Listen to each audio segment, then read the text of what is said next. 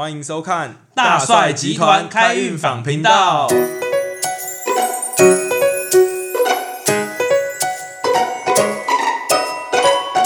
耶！好，今天呢，我们就是要接续我们上次关于催眠的这个话题。大帅，上次你有提到说你有去参加过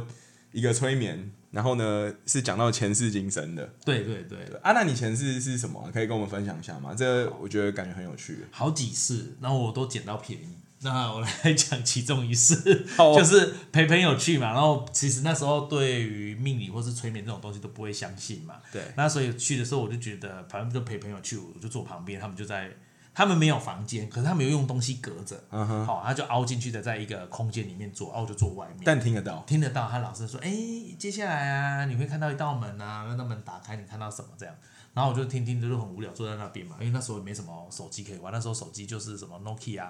那种三三一零那种单色的，嗯单色再好一点，那时候是单色再好一点的时候，然后好像有四色那一种，然后呢听听听听听，然后我就我就觉得我好像开始做梦，然后就慢慢慢慢那个场景啊，你好像那个有有一片玻璃在你面前被泼了水。泼了很多水，然后就雾掉，然后就慢慢慢，然后就出现另外一个景色。是因为你想要做免费，然后他真的派人去泼你水，起来不给你听。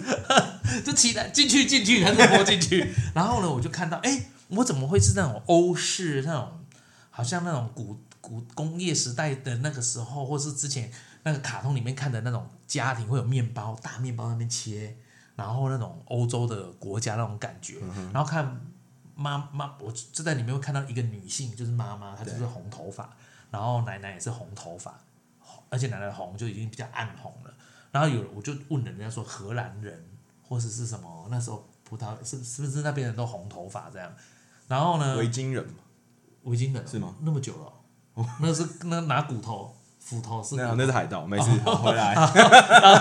然后 然后呢，就在弄东西，然后结结果就是我就端茶出去，端那个那个那个什么英式红茶那种感觉，然后放在桌上，然后奶奶切面包、弄水果这样，然后爸爸就是有一个爸爸的角色，然后爸爸好像跟几个黑穿西装的人在那边谈，在桌上谈东西，然后呢就有听到有人拍桌，然后就从旁边缝缝看出去，然后我就看到那个爸爸爸那个市的爸爸站起来说：“不可能。”要害到人的事，我绝对不做。然后对方就说：“你考虑清楚了，这是你唯一赚钱的机会。”然后他说：“不行，我绝对不做伤天害理的事。”然后那个人就说：“那你给我走着瞧。”好，然后他们就气冲冲走了。好，那感觉好像过了几天，因为因为那那个很糊，然后就是又糊掉又出现，然后我就我就去街上买东西，然后你看那个那个年代人都会买有一个菜篮的样子，有一个篮提篮在走路这样，然后走走走走走走在路上的时候，我就看到一堆人围观，然后几台车就是那种很老的老爷车那种，好像一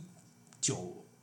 零零年初还是什么一八七五年那种感觉，那种老还是多少年的那种老爷车，很老的，然后好三四台这样围着，然后一堆路人围观，然后就过去探了一下，我看见诶，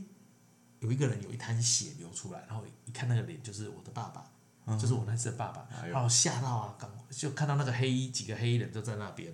然后有有一个人好像躲在暗处里面拿着枪这样，然后我就赶快冲去家里，赶快冲回家，然后看我家已经着火，然后呢妈妈啊、阿嬷啊、弟弟啊什么什么，就是好像都烧死在里面，然后我就一直流眼泪，一直流眼泪的走走走走走走走走走到那个呃悬崖边，然后呢我就从悬崖，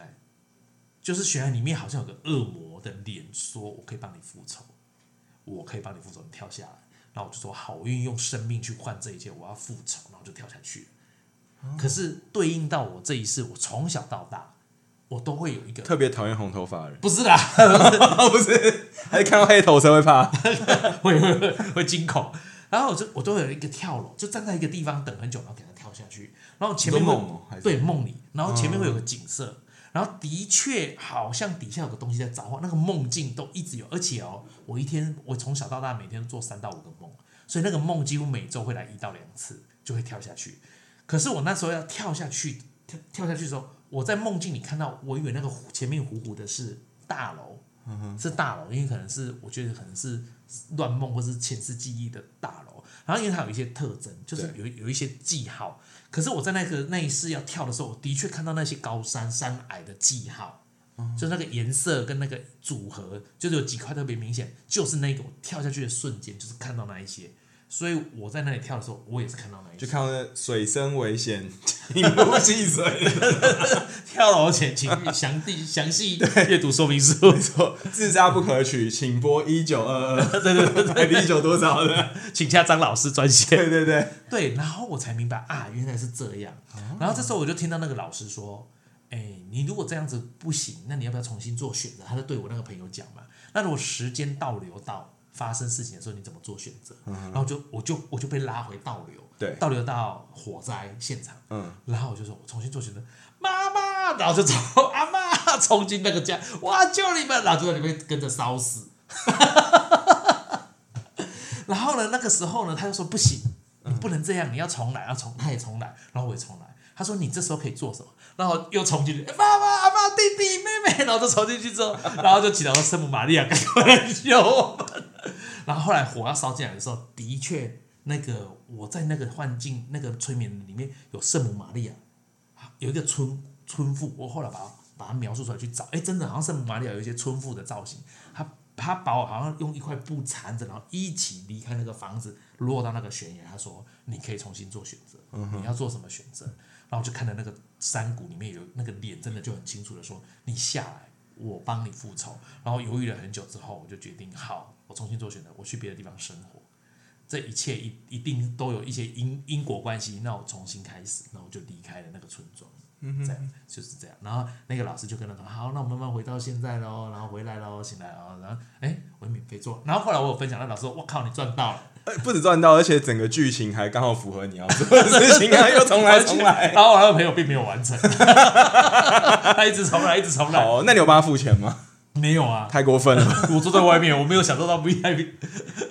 对，所以所以就是让我我蛮奇特的经验，就是那个是第那个算是第一次知道那什么好像催眠还是冥想之类的东西，居然这么神奇。蛮酷的对，而且那个景象是让我没办法回到现实。我明明知道旁边有车身、有人、有人进进出出或什么，我就是醒不来，我就是在那个境界里。了解，嗯，好，那下次如果你有要，你朋友还有要去，记得把我们都一起带去，然后我们就坐在坐外面面对啊一起听这样子。